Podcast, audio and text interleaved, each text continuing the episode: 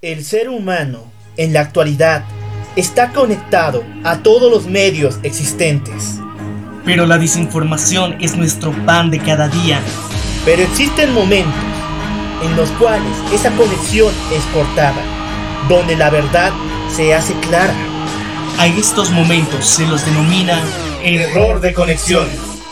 Bienvenidos a la verdad sin filtro.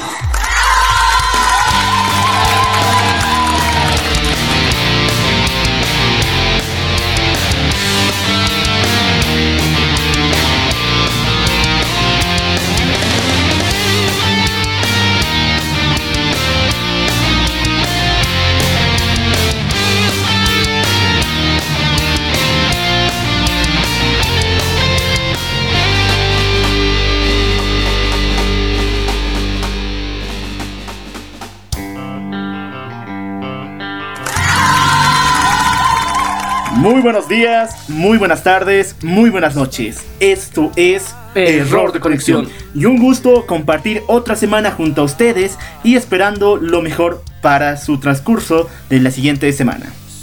Bueno, y para iniciar esta, este nuevo episodio del podcast, primero queremos invitarles a lo que sería que escuchen una entrevista que realizamos la anterior semana en el departamento de Cochabamba en el que estuvimos de visita. Exactamente, como indiqué en esa entrevista, nosotros viajamos a la hermosa ciudad de Cochabamba para conocer a una persona increíble. Hablamos acerca de Luis. Luis Muñoz de Equilibrium Podcast y yo creo que también es necesario que escuchen esta entrevista donde hemos revelado un poquito de su vida personal, su opinión sobre un tema muy importante en la actualidad, que fue la inteligencia emocional. Exactamente. la capacidad de poder entenderse uno mismo y comprender las emociones de otra persona podrían llevarlo a un estado de éxito o incluso a un estado de paz y tranquilidad que muchos quisiéramos tener. Y bueno, gracias a Equilibrium Podcast y más que todo gracias a Luis, hemos compartido una hora fenomenal eh, describiendo exactamente por qué las personas adoptan estas medidas como el coaching y hasta qué punto puede ser beneficioso. Y es muy interesante porque también tocamos eh, fibras sensibles un poco de su vida que nos comentó y es muy importante porque es complementario a mucho de lo que hemos venido hablando dentro de varios episodios de, de este podcast. Y bueno, invitarlos a que lo escuchen en Spotify, Radio Public, Google Podcast y YouTube que estará en todas estas plataformas y también en Apple Podcast como este y todos los episodios que tenemos. Exactamente. Bueno, vamos primero con las noticias rápidas de la semana y las dos tienen que ver con el ámbito político, perdón. Primero vamos a asegurar que el senador Erwin Rodríguez de la bancada del gabinete de Bolivia dice no renunció a su postulación como vicepresidente de la República.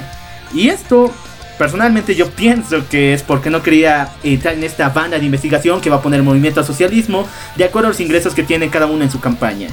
En otra noticia rápida, bueno, esta semana el presidente Evo Morales indicó que está prohibido para el movimiento socialismo debatir con los demás partidos.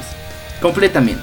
¿Por qué? Porque ellos aseguran que los demás partidos como Bolivia dice no o Comunidad Ciudadana no tienen un plan de campaña o un plan a largo plazo. Por lo cual el movimiento del socialismo lo tiene y sería prácticamente inútil un, un debate entre ambos. Así que no vamos a verlo. Y esto es muy interesante porque su plan a largo plazo incluye años después de esta reelección que tendría el presidente Evo La agenda 2035, no, 2025. 2025, pero tienen una agenda más prolongada y esto da miedo. La verdad es sospechoso y que de alguna forma no quieran realizar un debate nos aclara toda y toda duda, toda coincidencia que podríamos llegar a pensar y está más que claro que ellos realmente no tienen una propuesta coherente, no pueden confrontarse con la lógica de otra persona. Exactamente. Y bueno, ahora, ahora sí vamos a materia y empezamos con los titulares que han marcado época esta semana. Empezamos señalando acerca de esta alarma de inundación en la parte de Nueva Orleans en los Estados Unidos. Fue muy interesante como durante la anterior semana hubo una alerta de inundación. En Nueva Orleans eh, ya recordemos que el huracán Katrina arrasó completamente con gran parte de la zona y durante la última década se encargaron de reconstruir todo lo que había sucedido. Pero ahora restos de lo que fue eh, en años anteriores el huracán Mitch está volviendo y retomando fuerza y alarma mucho a las personas porque esta este huracán está tomando cuerpo y está atacando no solamente a Norteamérica, sino también a, América Central. Exactamente, está avanzando hasta el Golfo de México o incluso llegando a Honduras. Y bueno, el detalle de estos restos del huracán Mitch está causando conmoción ya que el día miércoles el estado de Luisiana justamente se declaró en alerta total. Mandamos nuestros mayores apoyos y condolencias a todas las familias que están sufriendo este percance con la naturaleza. Y estaremos hablando a detalle de esto más adelante. Exactamente. Bueno, tenemos que hablar acerca de la nueva Federación de África que involucra a seis países, lo cual va a causar una nueva conmoción. Imagínense una nueva agrupación de países, por esta vez en uno de los continentes más grandes de todo el mundo. Y es preocupante tomando en cuenta que es considerado uno de los continentes más pobres a nivel mundial, pero es realmente rico en recursos naturales no explotados y no explorados también. Entonces, la Federación de África Oriental, como se la ha denominado, eh, está uniendo estos seis países y de alguna forma está quitando prioridad al resto, porque esta unión sería un apoyo entre estos países de forma comercial, política, para generar y abrir fronteras entre las mismas. tomemos en cuenta que hay muchas guerras y guerrillas que se están viviendo en África ahora mismo, que no son muy notadas. El detalle es que lo están formando los países de Burundi, Kenia, Sudán del Sur, Ruanda, Tanzania y Uganda. Recordemos que en la historia estos países prácticamente cometieron genocidio contra las razas menores, como ellos la llamaban, o incluso contra pequeñas naciones que había en el continente africano. Así que no se prevé lo mejor por esta unión. Y hemos visto que como tienen todavía esa mentalidad de vivir dentro de tribus, esto es un poquito perjudicial para cómo están relacionados, porque actualmente sí hay guerras que están eh, muchas vinculadas a casi al norte, llegando hacia Egipto. Y esta unión y esta nueva federación es entre países altamente bélicos, entonces esto va a generar un conflicto a largo plazo. Y bueno, vamos a pasar a una noticia ya esta vez en el ambiente local, nacional, donde el CIDETEN que es una alianza que se ha generado entre Rusia y Bolivia para generar lo que sería energía nuclear. Pero de alguna forma esta alianza a Bolivia, eh, eh, específicamente en La Paz, ha preocupado bastante. Lastimosamente esta ya se está terminando de generar y supuestamente es con el fin de investigación pacífica. Pero tomando en cuenta qué país es el que técnicamente está financiando esta investigación, Sabemos que de Pacífico no tienen nada. Exactamente, esta semana el presidente Evo Morales ha llegado a Rusia para firmar 12 acuerdos con el presidente Vladimir Putin. Y entre uno de ellos se encuentra la creación de este reactor nuclear que, escuchen bien, eh, tiene una altura de 400 metros por encima del nivel del mar. O sea, es de dimensiones gigantescas. Y el detalle es de que se está utilizando bajo el nombre de una, un centro de investigación nuclear en el país latinoamericano. Por lo cual no sabemos hasta qué punto podemos confiar en esos 12 acuerdos sabiendo las cosas que se nos vienen encima. Y tomando en cuenta los antecedentes que tiene Rusia en específico, tenemos Chernobyl ha sido un caso que ha conmocionado y hasta ahora estamos sufriendo las consecuencias de la explosión y que fue por negligencia. Yo te diría otra cosa. Eh, esta semana el presidente Vladimir Putin dijo que eh, la nacionalización de Venezuela era de parte del pueblo, y que nadie tenía que velar ni luchar sus batallas. Ok, ¿qué hace el ejército ruso allá? Es otro de los dilemas que tenemos nosotros dentro de error de conexión, porque ya lo hemos venido denunciando durante mucho tiempo en nuestro último podcast también habíamos mencionado un poco de la situación actual en Venezuela que realmente es una tierra de nadie, literalmente muchos frentes están ahí buscando quién se va a apropiar de este territorio, incluyendo Estados Unidos, China y Rusia. Y muchos países de Sudamérica también que han enviado pequeñas tropas, pero estamos hablando de Rusia en este caso y en Bolivia, entonces eh, sabemos que Rusia no tiene un objetivo muy pacífico, tienen esa mentalidad de... Eh, sabotear a Estados Unidos principalmente y tienen una que otra alianza ya con China para fortalecer las monedas de tanto Rusia como China para hacer un desbalance y un contrapeso en el peso que tiene el dólar actualmente. Y esta es parte de una estrategia. Sabemos que Vladimir Putin no se las toma ninguna decisión de buenas a primeras de forma sencilla. Y bueno, vamos a pasar a lo que sería el tema central del día de hoy. Hemos vivido una temporada muy caótica en lo referente a lo que sería el arena no. No la hemos vivido, la seguimos viviendo aquí en La Paz, Bolivia. Y lo más importante es que ha creado no solamente un ámbito de peligro en la sociedad, sino también en el ámbito político y también estructural del mismo. Porque a raíz de esto y a raíz de muchas otras cosas que después vamos a hablar, el colegio médico está en paro de 48 horas actualmente. Eso y después de todas las medidas que ha tomado el gobierno, ninguna de ellas parece dar resultados, porque nos faltan cuatro días. Escuchen, en cuatro días tendremos resultados oficiales desde, eh, desde los Estados Unidos que han enviado los datos, pero ya han, ya han muerto dos personas. Han muerto tres. Han muerto tres personas y todavía una se encuentra en lucha para poder salvar su vida. Entonces la susceptibilidad que hay primeramente en la población por lo que sería el arenavirus, lo digo entre comillas porque realmente dentro del error de conexión hemos llegado a la conclusión que puede ser que realmente esta simple sea una evasiva porque realmente se desconoce cuál es el virus oficial. Y bueno, de este tema vamos a estar hablando a profundidad el día de hoy. Esto es error de conexión. No te despegues de nosotros.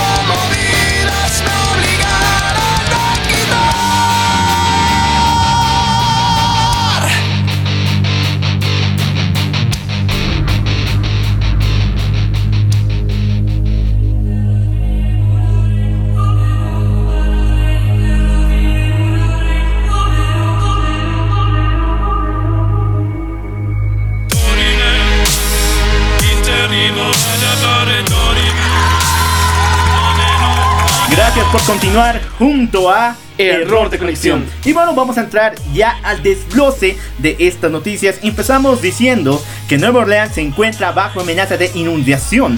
Esto debido a los restos que dejó el huracán Mitch hace un par de años, el año pasado 2018. Y lo más importante es que estos restos están a punto de ocasionar inundaciones no solamente en Estados Unidos, sino se está empezando a avanzar a través del Golfo de México. Es preocupante como eh, de alguna forma la alerta primero inicialmente fue de inundación y se dio en Nueva Orleans. Recordemos que Nueva Orleans ha sido una zona de Estados Unidos que ha sido afectada por el huracán Katrina de forma devastadora. Muchas personas eh, perdieron la vida, perdieron todo lo que tenían eh, en este lugar y muchas se mudaron a otras ciudades a causa de esto. Y durante los, la última década estaban buscando reconstruir y restablecer su vida ahí. Pero vemos que lastimosamente el, el clima como tal no desea que nadie habite ahí porque están viniendo estas amenazas de inundaciones que ya llegaron a, a, superar los un metro y medio. Exactamente, y tras esto, el estado de Luisiana acaba de convocar y eh, decretar alerta máxima. Que incluso se está viviendo esto en gran parte de Nueva Orleans y está empezando a pasarse a, otro, otra parte del globo. El detalle es lo siguiente. Las medidas que se tomaron contra la llegada del volcán Mitch no han sobrellevado la situación. Si bien cada vez que hay un desastre como fue el caso de Katrina se lleva muchos años poder eh, desarrollar una especie de alerta o programas que estén asegurando la, la vivencia de las personas, en esta ocasión no se pudo. En más de un año, entonces el detalle está ahí. ¿Hasta qué punto la naturaleza es más fuerte que el hombre? Bueno, y tenemos que mencionar algo muy importante que eh, este huracán técnicamente los restos del huracán Mitch han generado lo que se actualmente se conoce como el huracán Barry. Entonces ha evolucionado porque los restos que estaban en la atmósfera han evolucionado y han vuelto a formar un nuevo huracán que estaba tocando eh, lo que sería parte de Estados Unidos y el Golfo de México. Y se han visto afectadas también zonas de Honduras. Entonces esto está poniendo cada vez en más temor pero al mismo tiempo eh, durante la, semana pasada un meteoro llegó hacia la Tierra, entonces esto al pasar cerca de lo que sería este huracán ha debilitado y ha hecho que reduzca su tamaño, reduzca la intensidad con la que estaba creciendo. Y yo creo que este, este meteoro que muchas veces estaban burlando en redes sociales con que iba a ser el fin del mundo, generó una buena expectativa, generó algo positivo y hizo que el huracán Barry reduciera un poco su tamaño. Exactamente, y bueno, ya hablaremos acerca de ese tema que todo el mundo ya está conmocionado prácticamente, porque es la primera alerta del fin del mundo de este año. Pero volviendo al tema con esto del huracán Barry, y lo más importante, Nueva Orleans. ¿Cómo van a asegurar la vivencia de tantas personas que viven allá? Entrar allá es prácticamente una sentencia de muerte prácticamente hoy en día esta localidad y em, el estado de Luisiana es una zona perdida, ya que no se puede ingresar ahí de ninguna manera, ni por los medios aéreos, ni siquiera a través de las carreteras que están habilitadas.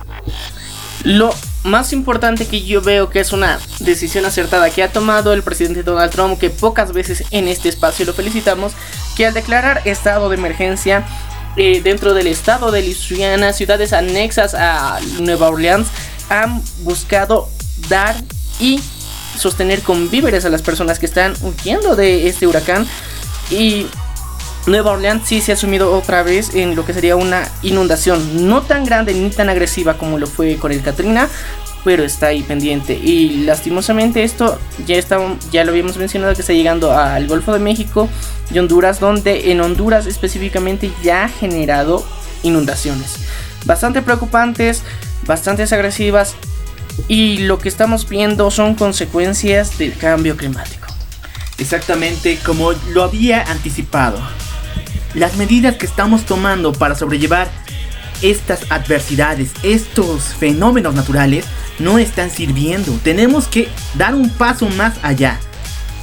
Buscar otro enfoque porque lo que estamos haciendo hoy en día es sobrevivir a lo que nos está pasando. No intentamos ni siquiera sobrellevarlo o incluso eh, estar alertas. Lo único que esperamos es que suceda el desastre y después eh, sobrevivir. Entonces tenemos que buscar un nuevo enfoque porque se están perdiendo muchas vidas a nivel mundial respecto a estas situaciones. Y si bien lo decía mi querido Maniac, esto nos lo ganamos, todas las personas del mundo. Y hay que tomar en cuenta algo muy importante dentro de estas zonas que están siendo afectadas con inundaciones, que tienen un gran y muy alto riesgo de ser contagiados con el virus, por ejemplo, del Zika. Entonces, eh, y el dengue también son otros virus que habitan en el agua, mosquitos que de alguna forma se reproducen con el agua y las personas que están en estas zonas porque son cálidas en general la mayoría están expuestas a esta enfermedad. Entonces, si es que tú conoces a alguien que está viviendo dentro de estas zonas o anexas cercanamente, yo creo que es momento de reflexionar y utilizar lo que serían estos repelentes porque es muy importante. Esto podría determinar y reducir el índice de mortalidad que puedan tener solamente por a causa de estas inundaciones que generan otro tipo de epidemias, pueden generar y desembocar otras situaciones más complicadas de las que de por sí ya tienen gracias a estos fenómenos naturales. Y lo más importante, si vives en la parte del Golfo de México o entrando también a Honduras, eh, te pido que estés alerta a cualquier situación. Que estés preparado automáticamente para salir de tu casa. ¿Por qué? Porque se previene que estos restos y el huracán Barry y todo lo que va a provocar se está acercando a esta parte del globo. Entonces te pido que estés lo más alerta posible. Cuides, mantenga a las personas de tu alrededor junto a ti y lo más importante, estén siempre comunicados de una u otra forma. Con estas recomendaciones cambiamos a otra noticia que de alguna forma está conmocionando la parte de África porque puede ser una posible nueva guerra que se llegue a gestionar en esta parte del mundo. Exactamente. Desde 2018 se habla de una mega integración entre estados africanos que involucraría a los países de Burundi, Kenia, Sudán del Sur, Ruanda, Tanzania y Uganda. Tendría el nombre de la Federación Africana Oriental. El detalle es lo siguiente, que del 2018 no se han tenido muchas noticias respecto a este proyecto, pero esta semana justamente se ha vuelto a tocar el tema, y si bien todavía está en una especie de programación y desarrollo, todavía no, todavía no hay una noticia oficial, tenemos que pensar cuál puede ser los productos y resultados de esta unión.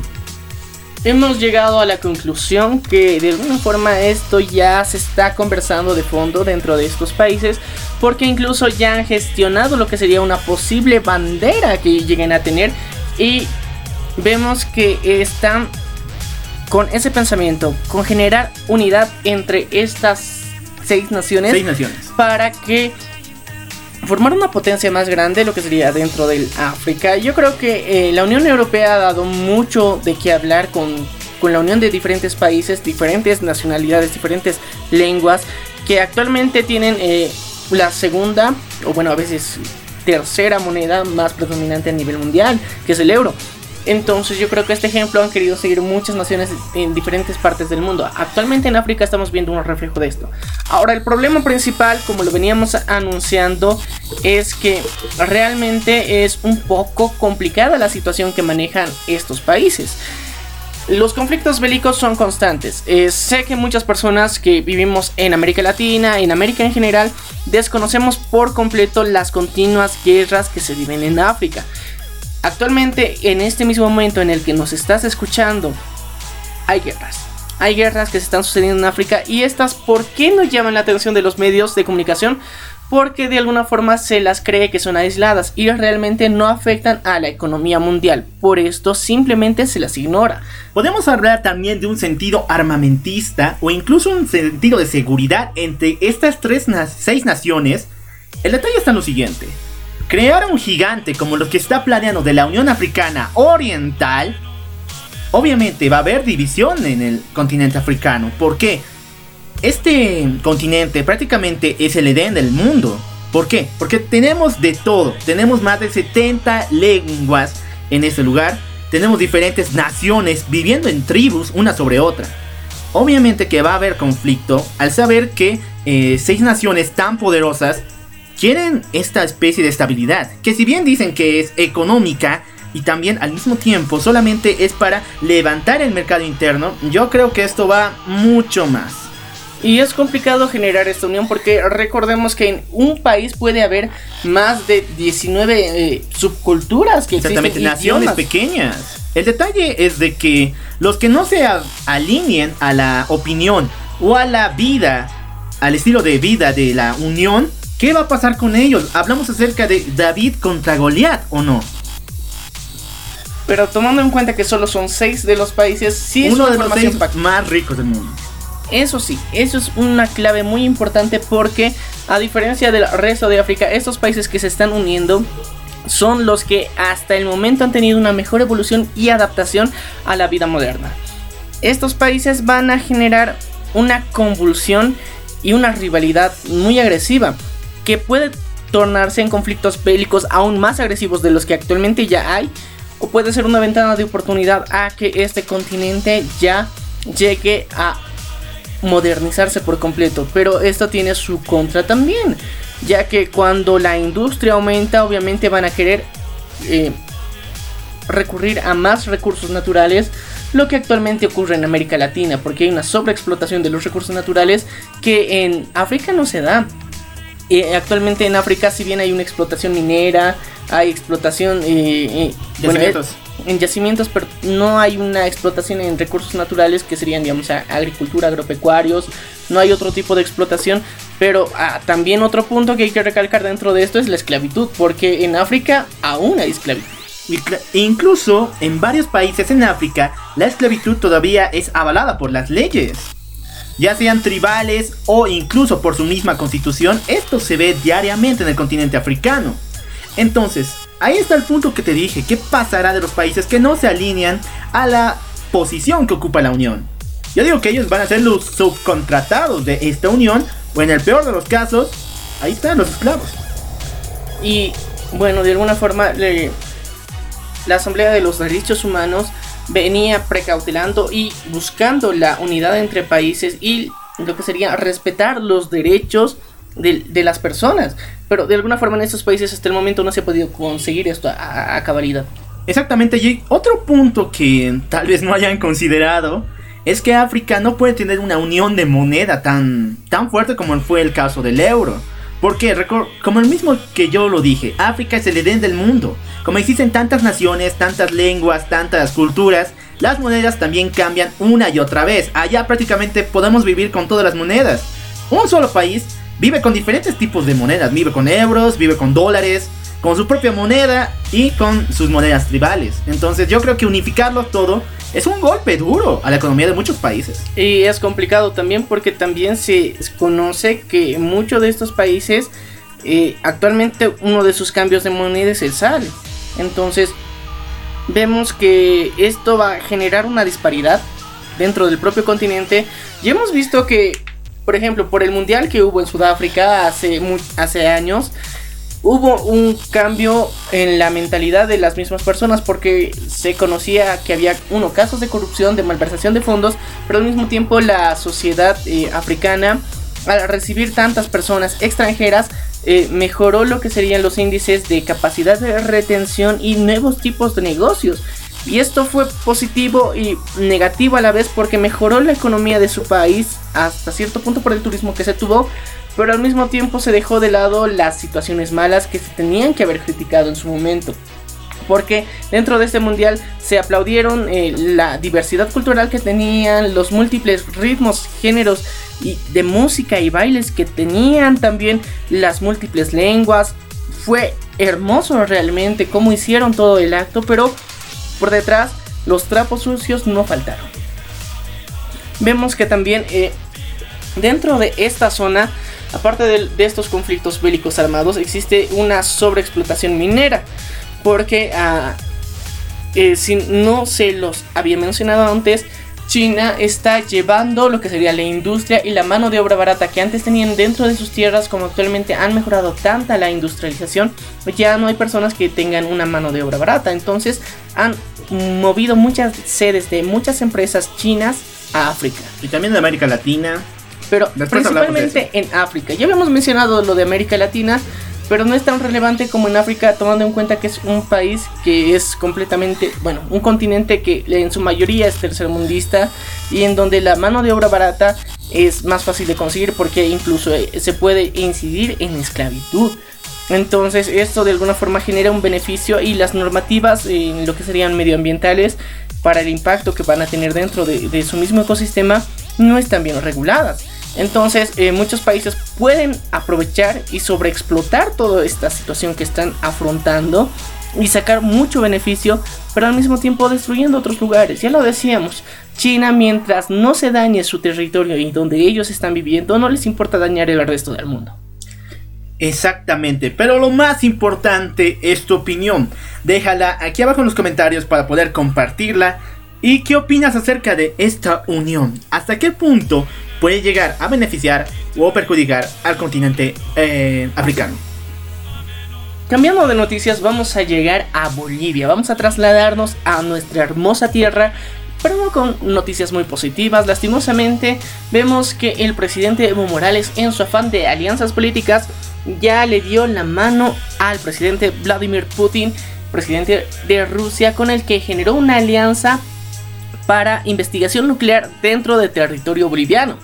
Esto ha generado desde hace muchos años mucha conmoción porque eh, realmente no se quería que se realice esta obra. Eh, a nivel mundial ya somos conscientes de las consecuencias que tiene experimentar con energía nuclear con fines investigativos para energía para cualquier medio, la energía nuclear, si bien es bastante económica, pero los riesgos son mayores. Entonces, eh, Rusia es uno de los países que ha experimentado una de las peores y más grandes y devastadoras situaciones con lo que sería la energía nuclear. Es que es raro la forma en que nos comunica eh, el partido de gobierno o incluso eh, el Estado. ¿Por qué? Lo que nos dicen en los 12 acuerdos, esto señala que este centro de investigación nuclear no va a ir referido al ámbito energético. O es lo que se, puntea en ese lugar, ¿por qué? Porque a lo que se refiere es a un centro de investigación en diferentes ah, aprovechamientos del recurso nuclear y también de la maquinaria como tal. Pero, entonces, en todo sentido, recordemos que la experimentación con productos nucleares o con esta maquinaria puede llegar a un ámbito, eh, un impacto en el ámbito eh, ecologista. Y eso no nos han explicado aquí. Eso, y después no nos han explicado de cómo rayos van a venir los funcionarios de Rusia o van a ser funcionarios nacionales. Y es importante recalcar que jugar con uranio no es chiste. Las personas que se exponen a uranio pueden morir en poco tiempo o directamente eh, las personas que se exponen de poco poco tiempo pero constantemente pueden morir de cáncer y en corto tiempo para manejar este material y más importante manejar la maquinaria de un estudio un centro de estudio nuclear se necesitan años de estudio hay diplomados masterados grandes referente a este tema. Solamente para poder saber hasta qué punto podemos tolerar el contacto con el uranio. Y es muy importante reconocer que en Bolivia lastimosamente la educación no tenemos personal preparado y capacitado para estar trabajando dentro de este área.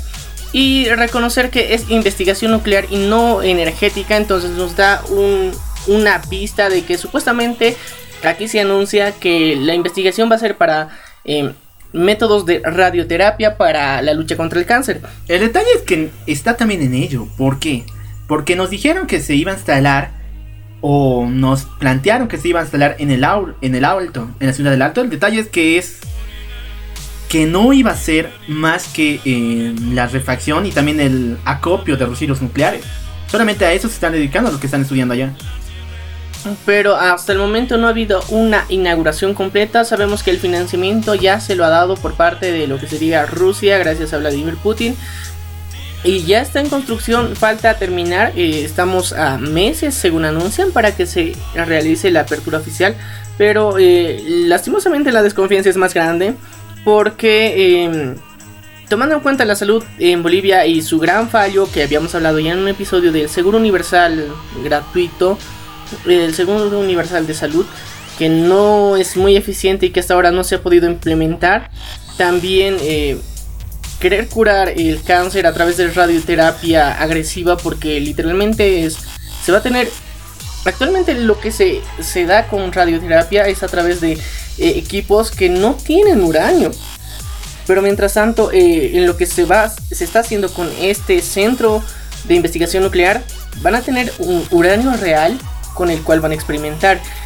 Vamos a hacer los colegios de indias de la radioterapia. Yo creo que, y soy consciente de que las personas que se encuentran con un, estado de cáncer, con la enfermedad del cáncer avanzada, no les importaría. Porque ah, muchas personas se encuentran en una situación desesperada por eh, buscar una solución. Pero al mismo tiempo, lleguemos al lado humano. Entonces, Rusia nos está viendo como un blanco fácil para que experimentemos entre nosotros.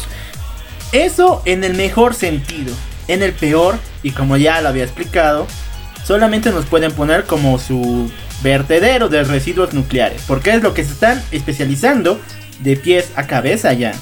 Y aparte de eso, tal vez puede ser que estén haciendo experimentación de armas nucleares que a nivel internacional está prohibido y que técnicamente si es un ambiente cerrado, entonces realmente nunca vamos a saber qué se está realizando interiormente. Solamente los profesionales capacitados, cosa que no hay en Bolivia, personal capacitado ni una carrera específica que capacite a las personas dentro de este área, solamente van a tener que ser eh, ingenieros eh, nucleares que vengan del extranjero.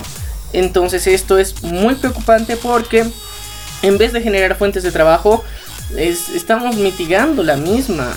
Yo creo que si bien se quiere hacer esta exploración nuclear, por lo menos mínimamente tendría que haber una capacitación para personal que personal de Bolivia maneje esto, no que de alguna forma escape de nuestras manos por completo. Tiene que haber involucramiento, tiene que involucrarse nuestro país, tiene que involucrarse nuestra gente para que también eh, estas mismas personas nos puedan dar la certeza y seguridad de que se está realizando un buen trabajo y que no se está mal, mal utilizando la misma. Es un gran riesgo, es un gran riesgo. Exactamente, pero ahora vamos al punto reflexivo, ¿ok? ¿Por qué estamos llegando a este ámbito de considerar la energía nuclear que, escuchen bien, ha sido declarada obsoleta y dañina por gran parte del mundo? ¿Hasta qué punto ha fallado la energía eh, ecológica, la energía, la energía renovable aquí en Bolivia? Recordemos que plantas solares no han dado el rendimiento. También lo mismo ha pasado con eh, de viento y muchas otras situaciones que hemos vivido. Bueno, yo quiero recordarte que las plantas eólicas actualmente se están multiplicando alrededor del país y los datos dicen que estamos sobreabastecidos de electricidad y que actualmente estamos exportando electricidad según el gobierno.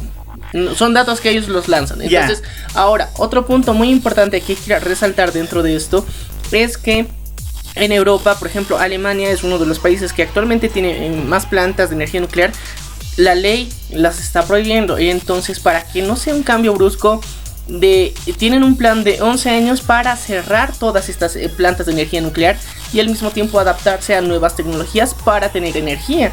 Y, pero el problema es de que mientras más grande sea la industria, más energía requiere. Y tomando en cuenta que en Bolivia se está instaurando lo que sería el Parque eh, Industrial Latinoamericano y al mismo tiempo ese plan del puente bioceánico entonces, eh, todo esto está fomentando a que la industria en Bolivia aumente, crezca, que es positivo por las fuentes laborales, pero al mismo tiempo por la demanda energética que vamos a sufrir, es problemático. Voy, ok, pero ahora sí voy a dar tu, el contrapunto a lo que has dicho. Si es que la energía y las plantas eólicas y las plantas solares han funcionado aquí en Bolivia, ¿por qué rayos el gobierno está luchando cada día para que instalen las plantas del Bala y de GPCP? Esto es diariamente. Incluso está reuniendo a pequeños eh, funcionarios y a industria privada para que dé su opinión a los comunarios de que funcione. Y lo quieren sí o sí. Si bien Argentina ha dicho que estamos ahorita abasteciendo bien el contrato, va a haber problemas y eso lo han dicho desde el año pasado. Y hemos venido denunciando también esto porque eh, muchos países utilizan lo que serían los los hidrocarburos para generar energía eléctrica. Entonces es uno de los combustibles que produce la energía eléctrica con a través de las turbinas. Pero muchos países compran eh, petróleo, hidrocarburos en general para generar energía eléctrica. Y eso ese es el caso, por ejemplo, que se está dando en parte de Europa y los tratados que tiene Rusia con gran parte de Alemania y los países de la eurozona es una relación de amor-odio porque dependen netamente del, petróleo que está proveyendo Rusia a esos países, porque sin eso se quedan sin, completamente sin energía. Y de alguna forma nosotros en Bolivia supuestamente somos uno de los países también que es rico en estos recursos naturales. Y con las declaraciones que habíamos mencionado que se han dado eh, hace un par de semanas eh, dentro de YPFB, que las exploraciones y los recursos y los muchos centros de explotación se están acabando. Entonces, de alguna forma es coherente que estén buscando más lugares de donde sacar energía porque estamos dependiendo mucho de estos recursos no renovables. Y es nuestra dependencia muy grave porque tenemos ya la referencia de que esto no funciona y que esto puede ser caótico. Y tenemos el mejor ejemplo que es Venezuela, lastimosamente. Bueno, yo sigo con mi punto. Bolivia va a tener un déficit de electricidad. Y esto nos ha llegado hasta, hasta tal punto que el Estado está usando esta paranoia de que pronto Bolivia va a perder tanto que su única solución es la energía nuclear, en el mejor de los casos. En el mejor de los casos. Bueno, hay que ver y hay que tocar con pinzas este asunto el CIDETEM que se está generando, este centro eh, que obviamente tiene la cara del presidente como en todas sus obras, vemos que eh, puede tener puntos buenos, pero sobre todo tiene puntos malos. Sobre todo la... Puede ser que seamos demasiado conspiranoicos, que no tengamos fe en, en el gobierno actual, pero es que se lo han ganado lastimosamente. No, pero es la misma ONU la que declaró con todo su ser que la energía nuclear no ya es obsoleta y es demasiado peligrosa. El detalle también va ahí, me voy a poner más conspiranoico aquí, perdón, que lo diga, pero así. Recordemos que cuando países como eh, de Medio Oriente o incluso igual de Latinoamérica, cuando se declara que va a tener una nueva abastecimiento de energía nuclear, el mundo se alarma. La ONU ya está sobre ellos, los Estados Unidos igual. ¿Qué está pasando en, en esta situación? ¿Alguien ha dado una palabra? Yo te digo que esto, o si bien va a ser compartido este centro de investigación nuclear con varios países, yo opino que sí. Es un chivo expiatorio lo que se está realizando. Estamos experimentando en Bolivia de alguna forma porque a muchas, muchos países que pueden llegar a dar recursos no les va a afectar si es que pasa algo malo. Entonces nosotros somos los que estamos más cerca y que técnicamente vamos a padecer en carne propia si algo sale mal. Y bueno, es una pena que nos tomen de esa forma. Es, caótica la situación que se va a vivir más adelante porque uno, las fuentes laborales que habíamos anunciado, eh, que vamos a promover el cambio climático y la contaminación, porque esos residuos que se produzcan por cualquier experimento o cualquier residuo del residuo que saquemos igual contamina. Y esto se tiene que hacer un, tendríamos que generar una planta de tratamiento y procesamiento de esto que no son nada económicas. Por eso en muchos países se ha denunciado que los residuos radioactivos son puestos, por ejemplo, se, se decía que gran parte de estos residuos eh, de otros países llegaban a Bolivia en, en la época del gobierno de eh, Gonzalo Sánchez de Lozada y se los metía dentro de las minas abandonadas. Y esto contaminaba incluso el agua que se tenía. Entonces, si ya tenemos experiencia como el basurero nuclear de algunos países, actualmente ya lo vamos a hacer de forma más clara y directa y descarada incluso. Entonces, es preocupante, es alarmante. Yo creo que hay que ver la, forma de que esto no se lleve a cabo, de que esto no entre en funcionamiento completo, de que no se pueda realizar porque es peligroso. No podemos jugar con reedición, con energía nucle nuclear para nada. Yo les diría al Estado que ponga esto, pero claro, cuando el gobierno del presidente Evo Morales esté en, una, en un mejor respeto de la Constitución, o que haya otro gobierno, que ponga esto en cuestionamiento, que ponga eso en un referéndum. Nosotros no tenemos el derecho a elegir de sí. que algo tan grande esté en Bolivia, yo opino que es la única solución. Porque si no lo sabemos, prácticamente el gobierno está haciendo lo que quiera.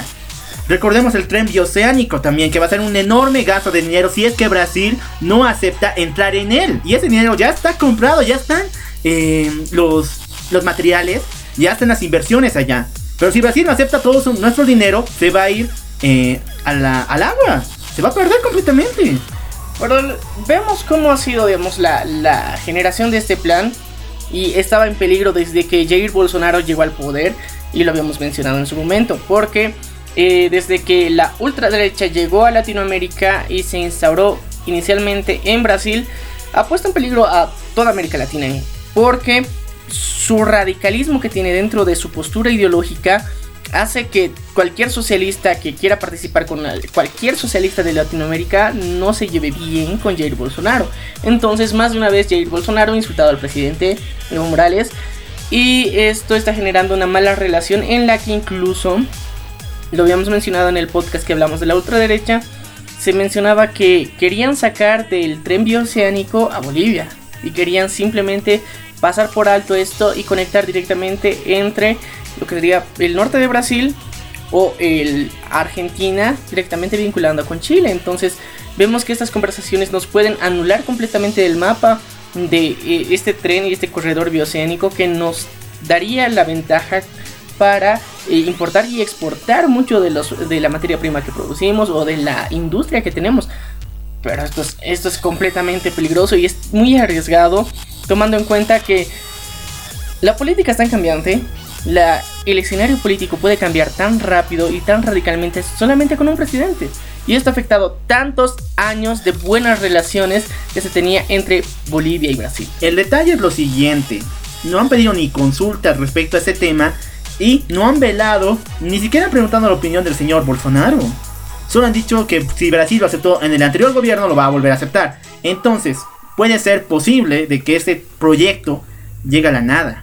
¿Y por qué rayos están haciendo planes, proyectos tan grandes sin consultar a nadie o sin medir los posibles resultados? Ahí está. Y esto es producto de que es año electoral, no hay de otra. Bueno, es un capricho más del movimiento al socialismo.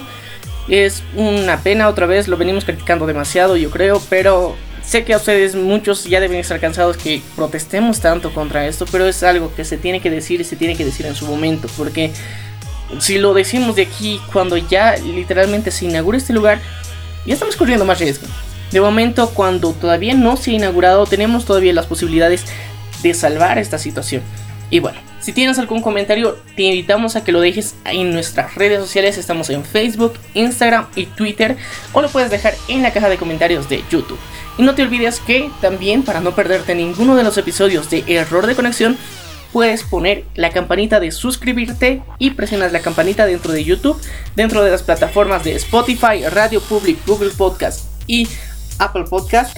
Puedes poner ahí un botón dentro de lo que sería eh, error de conexión para seguir y no perderte ninguno de nuestros episodios. Exactamente, y ahora tenemos que ir al tema de fondo. Y para comenzar, primeramente quiero eh, expresar mi dolor y también todo mi pésame por la pérdida de tan increíbles y valientes médicos como es la, la doctora Jimena Cuellar, el doctor Marco Ortiz y el doctor Gustavo Vidales, ya que ellos fallecieron por contagio de este nuevo, una especie de amenaza conocida como arenavirus. Y ahora sí, vamos a centrarnos en un ambiente un poquito más conspiranoico. Sé que muchos de ustedes van a corroborar mucho de todo esto, pero antes de eso, quiero explicar esto, ¿por qué? Se va a tocar aquí temas muy fuertes. Si esto llega a... Si tú trabajas en el gobierno, has tenido alguna experiencia con aquellos afectados y tú confías en la opinión de otras personas, no queremos decir que tú estás mal. Tal vez en el mejor de los casos tú estás mal y nosotros no. Pero es solamente una idea que nosotros tenemos. Entonces, el detalle es lo siguiente. No queremos ir en contra de otra opinión, no queremos eh, infundir Solamente queremos decir nuestra voz, entonces no queremos ir en contra de nadie. Es necesario aclarar que de alguna forma todo lo que vamos a decir de aquí en adelante es una teoría que hemos llegado a rescatar en base a la información que hemos llegado a ver. Esta no está completamente asegurada ni corroborada tomando en cuenta que eh, el estudio no se ha completado por completo. Son puras indagaciones que tenemos en base a pequeños datos, la información que se ha dado, el cómo se han dado los hechos y si es que de alguna forma has estado, digamos, eh, aproximándote a, estos lugares que están en aislamiento, te recomendamos que tengas cuidado y que lo hagas con el debido barbijo para que no tengas ningún, ninguna posibilidad de contagio.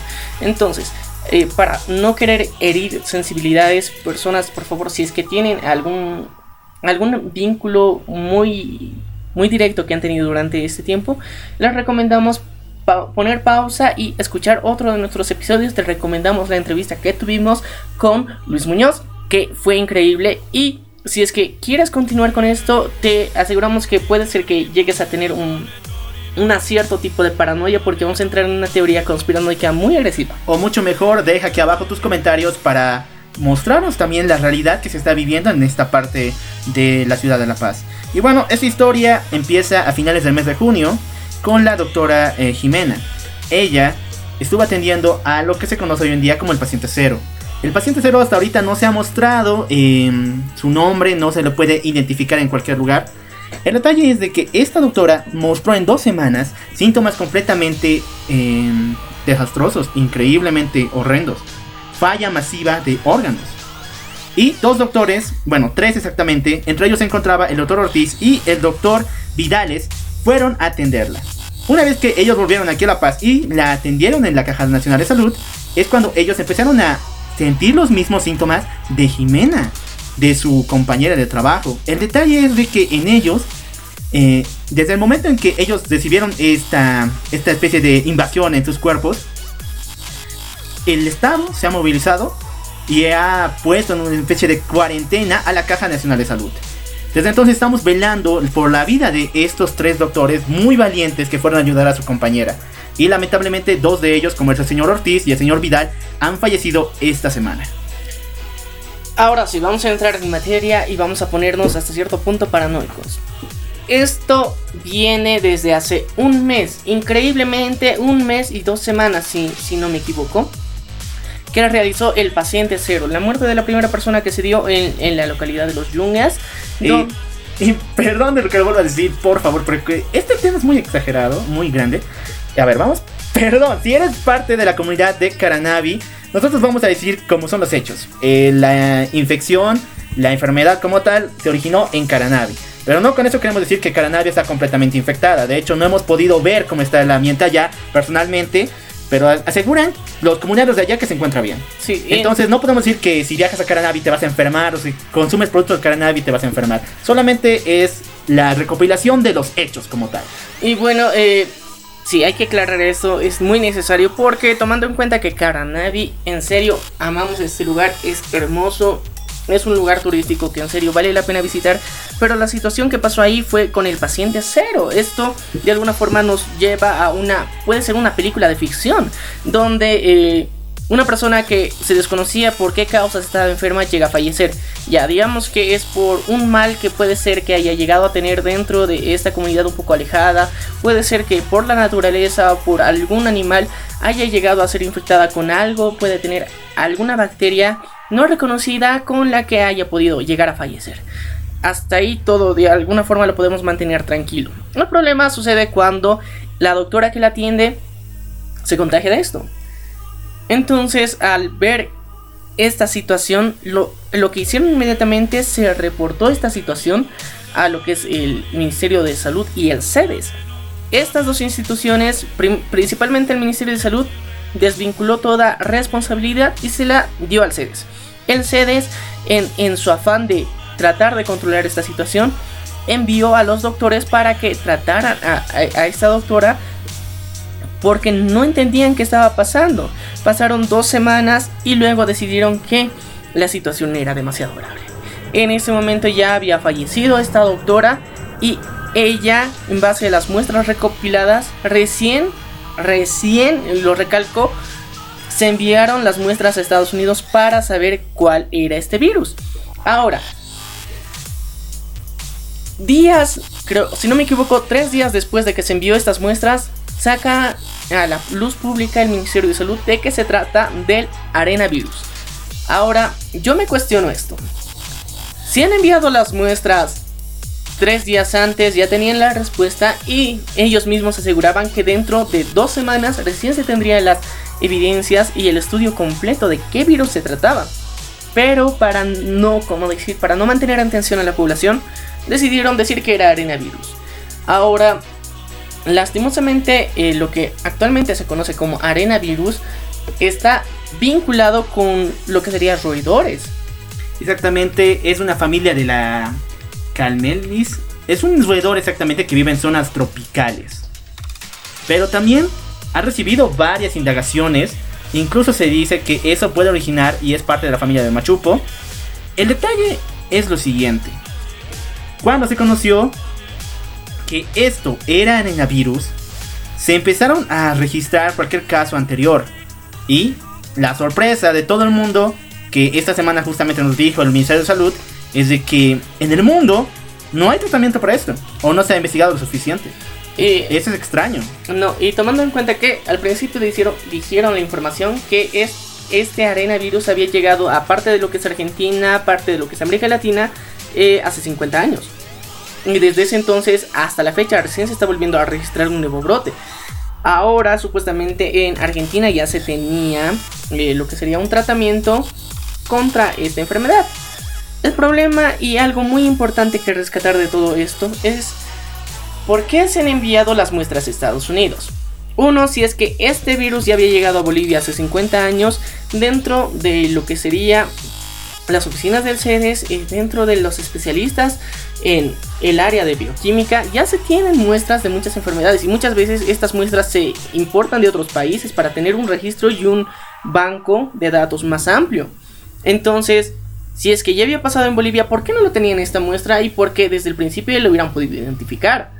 Pero en realidad no la identificaron, simplemente nos dijeron que era arenavirus solamente para salvar el momento y porque era un nombre rebuscado desde hace 50 años. Entonces yo creo que esta es una gran excusa que realmente no es arenavirus. El gobierno actualmente no sabe, el CEDES no sabe que es arenavirus. Absolutamente nadie puede asegurar que es arenavirus. Porque dentro de la comunidad de cannabis se ha hecho una búsqueda y una indagación si tenían plaga de ratones y no hay. Lastimosamente no hay. Entonces, ¿a quién van a culpar? Vemos que primero han culpado a los roedores Ok, de alguna forma sí somos conscientes de que son animales que entran en contacto con muchas enfermedades y pueden traer muchas plagas, incluso la peste negra fue causa de ello. Entonces vemos que sí, ya la paranoia ya entra en nuestras mentes. Pero el arenavirus en específico no se había registrado desde 50 años. Esto es sorprendente. Que en Bolivia no tengamos registros de esto en laboratorios es una primera alarma. Que no tengamos registros de una enfermedad que había sucedido dentro de nuestro territorio, ok, ya puede ser negligencia. Pero aún así se tienen antecedentes o se tienen muestras de cuáles son las consecuencias de este tipo de virus y se pueden identificar fácilmente. Pero aún así no se pudo. Pasaron tres semanas hasta que se dijo a la voz pública que era arenavirus. Y tres días antes se envía eh, muestras de laboratorio a Estados Unidos para averiguar qué virus era exactamente. Entonces, mi conclusión personal como maniac de error de conexión es que hasta el momento no se ha identificado cuál es el virus que realmente ha causado los tres decesos. Y que lastimosamente el gobierno está ocultando esto y está tratando de calmar, está dando evasivas con lo que es el arenavirus para deslindar responsabilidad y calmar a la población porque en este momento lo que están realizando y la negligencia del Ministerio de Salud principalmente porque ellos decidieron pasar la bolita como se la conoce popularmente de una evasiva a esta respuesta se pasaron al CEDES. Ahora, actualmente el CEDES se encuentra en un conflicto porque muchos de sus funcionarios también habían llegado a tener contacto con estos médicos y actualmente se dice entre voces que en la caja petrolera de salud también se ha generado un nuevo área de aislamiento. Esto es preocupante. Bueno, en todo sentido, vamos a ver que el gobierno siempre va a poner barrera sobre barrera de información. ¿Por qué? Recordemos que esta semana también nos han dicho que Santa Cruz ya está con nuevo brote de H1N1 y también que falleció un joven con una enfermedad dermatológica extraña en Sucre. Entonces, estamos viendo esta realidad que podría llegar a ser muy, muy preocupante. De que no tengamos ni información ni la certeza de qué se trata y cuál fue la enfermedad con la que fueron tratados estos, eh, estos médicos. Actualmente, La Paz, si es que esto no está completamente certero, no está completamente comprobado de que es arenavirus, estamos viviendo una nueva infección, una nueva plaga a niveles que ni siquiera nosotros conoceríamos. Recordemos que de aquí a cuatro días van a llegar los resultados oficiales desde eh, los Estados Unidos para poder decretar por fin qué se trata esta enfermedad. Y eso es extraño porque ya teníamos los datos acerca de arenavirus y Argentina nos eh, proporcionó también acerca de medidas de seguridad y también diferentes datos respecto a cómo se tratan esta, esta infección. El detalle es lo siguiente, si tenemos tantos datos de Argentina que igual ha sufrido y tiene antecedentes respecto a arenavirus, ¿por qué no se implementan aquí en Bolivia? Si bien tenemos hasta ahorita unos cuantos datos, estos simplemente se parecen más a un contagio normal. Si bien se dice que el arenavirus solo, solo se puede transmitir por medio de fluidos como la sangre, entonces, en cualquier sentido, solamente tendríamos ese sistema de alerta. Yo opino, y me sumo a la opinión de Maniac aquí presente, de que esto no, no está descubierto esto va para largo y que el gobierno nos está ocultando información. Y está poniendo barreras, está poniendo diferentes otros, otras voces respecto a, a lo que se refiere a la sanidad de las personas y a cuidado a la salud de ellas. Pero esto ha arraigado igual otra mm, línea de opinión. El colegio médico piensa como nosotros, ¿sabías? Hasta cierto punto. Por esta situación también eh, hace dos días el colegio médico se encuentra en paro de operaciones. Y no queremos aquí incentivar de que los funcionarios de salud tienen que parar sus, sus operaciones. Esto claramente no. Recordemos que la salud es el principal motor de todo país y así debería ser. Pero bueno, aquí en Bolivia es diferente. Pero lo más importante es esto, de que ellos comparten esta opinión de que el gobierno está ocultando información y que por su culpa fallecieron los dos médicos que hace tiempo mencionamos, el señor Ortiz y el señor Vidales. Y bueno. Y también el paciente original, la señora, la señora Jimena. Y bueno, aparte del paciente cero ya serían cuatro víctimas de este virus y esto es alarmante, es muy preocupante y yo te voy a dar algo muy interesante que se ha venido gestando también. Es una teoría que se ha dado y esto es completamente una teoría que se dice entre voces dentro de la ciudad, es que eh, mucha, mucho del contagio que se ha realizado dentro de diferentes partes fue eh, en lo que sería en los yungas principalmente por la hoja de coca. Dicen que ese es uno de los principales puntos por el que se ha llegado a hacer contagio de esta enfermedad. ¿Por qué? Esto es, esto es increíble, es una teoría muy, muy rebuscada hasta cierto punto. Hasta para mí suena muy alocada. Eh, esta teoría concluye en que los roedores eh, están presentes dentro de, de los plantíos de coca no más allá de los plantíos. Una vez que se siembra la coca y se recoge las mismas, donde las almacenan, eh, se ha registrado más de una vez que había ratas que estaban viviendo en ese lugar. Entonces, eh, puede ser que sea una deformación de, eh, las heces que ha tenido contacto con la hoja de coca y que esto ha producido una enfermedad. Estaban diciendo que esa era la principal forma de contagio. Entonces, esto sería una pandemia completa si es que las personas, obviamente, de los Yungas, que es uno de los principales eh, proveedores de esta hoja milenaria a, nivel Bolivia, porque son los que producen en, gran cantidad esto y supuestamente para el consumo. Obviamente ya tenemos nuestras teorías locas más allá de eso, que ya lo habíamos hablado en su momento, pero se dice que con el consumo de esta las personas se han llegado a contagiar y gracias a esto, digamos, se, se está generando otra teoría que eh, la coca proveniente de los yungas y principalmente de carnavi supuestamente no tiene que ser consumida porque eso te puede generar un contagio. Entonces hemos llegado de un punto en el que el, el contagio puede ser viral a un contagio por consumo de coca. Y son dos puntos muy opuestos, pero las personas ya están entrando en paranoia. Es lo que podemos rescatar de esta situación. Las personas ya están entrando en paranoia porque lastimosamente el gobierno no nos ha sabido informar. Y entiendo que hasta cierto punto la paranoia colectiva nos pueda llegar a, abrazar, nos pueda llegar a interiorizar dentro de nosotros y cometer acciones radicales muchas veces estúpidas. Pero no puede ocultarnos este nivel de información. Si es algo peligroso, realmente tenía que cercar la zona por completo y no permitir acceso a nadie. En muchos países se ha dado la situación en que simplemente por un por brote de influenza se ha acercado todo un, un edificio para evitar el contagio con los demás ciudadanos. Pero en aquí no.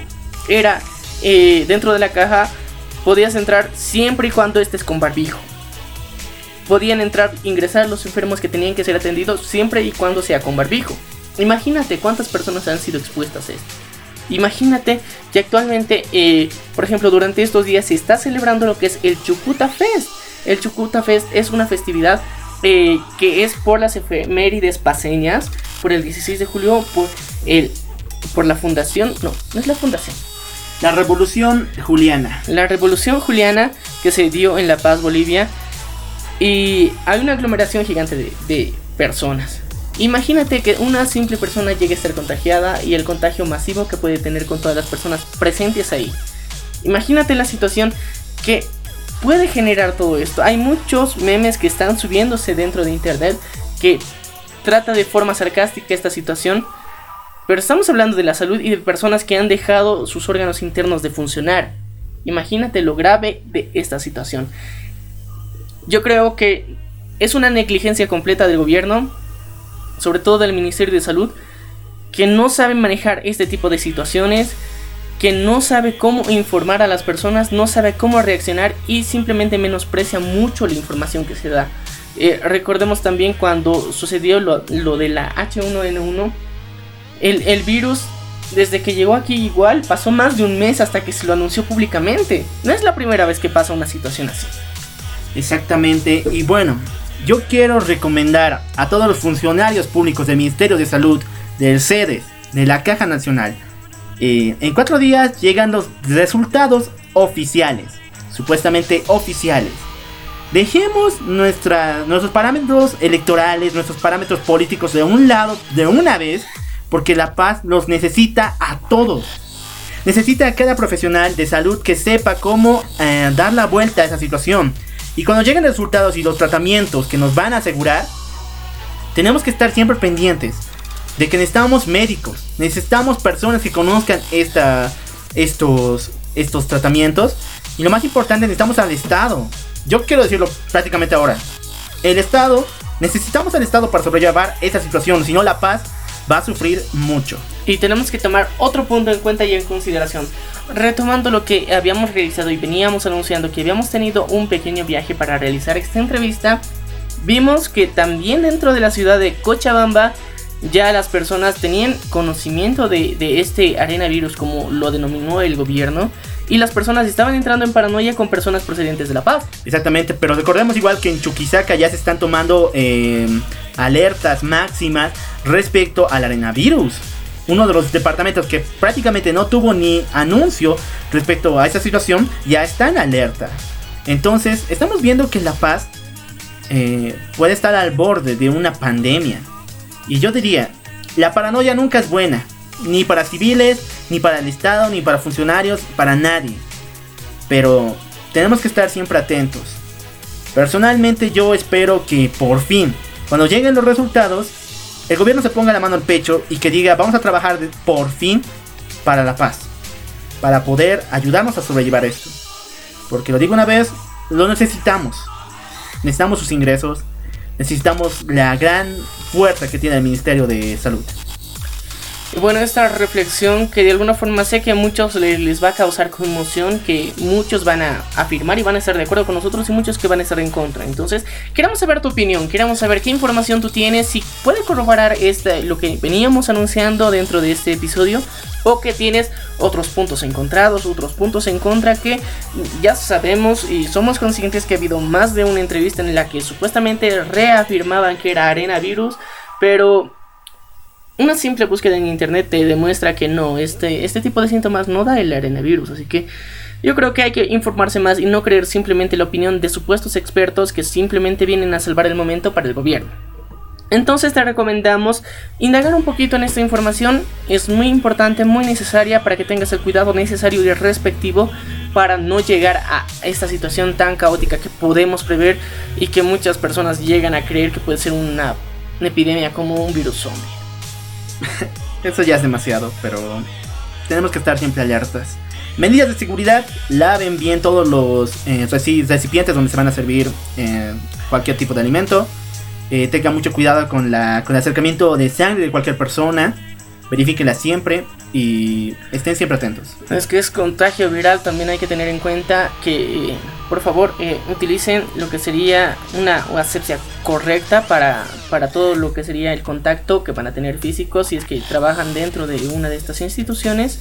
Llevar siempre lo que se conoce como alcohol en gel para que de alguna forma mantenerse con una asepsia adecuada y si trabajas en esas instituciones obligatoriamente sí o sí manejar barbijo. Sé que es incómodo, pero es mejor un momento de incomodidad y preservar tu vida, tu salud, que por un momento de, de alguna forma comodidad perder todo.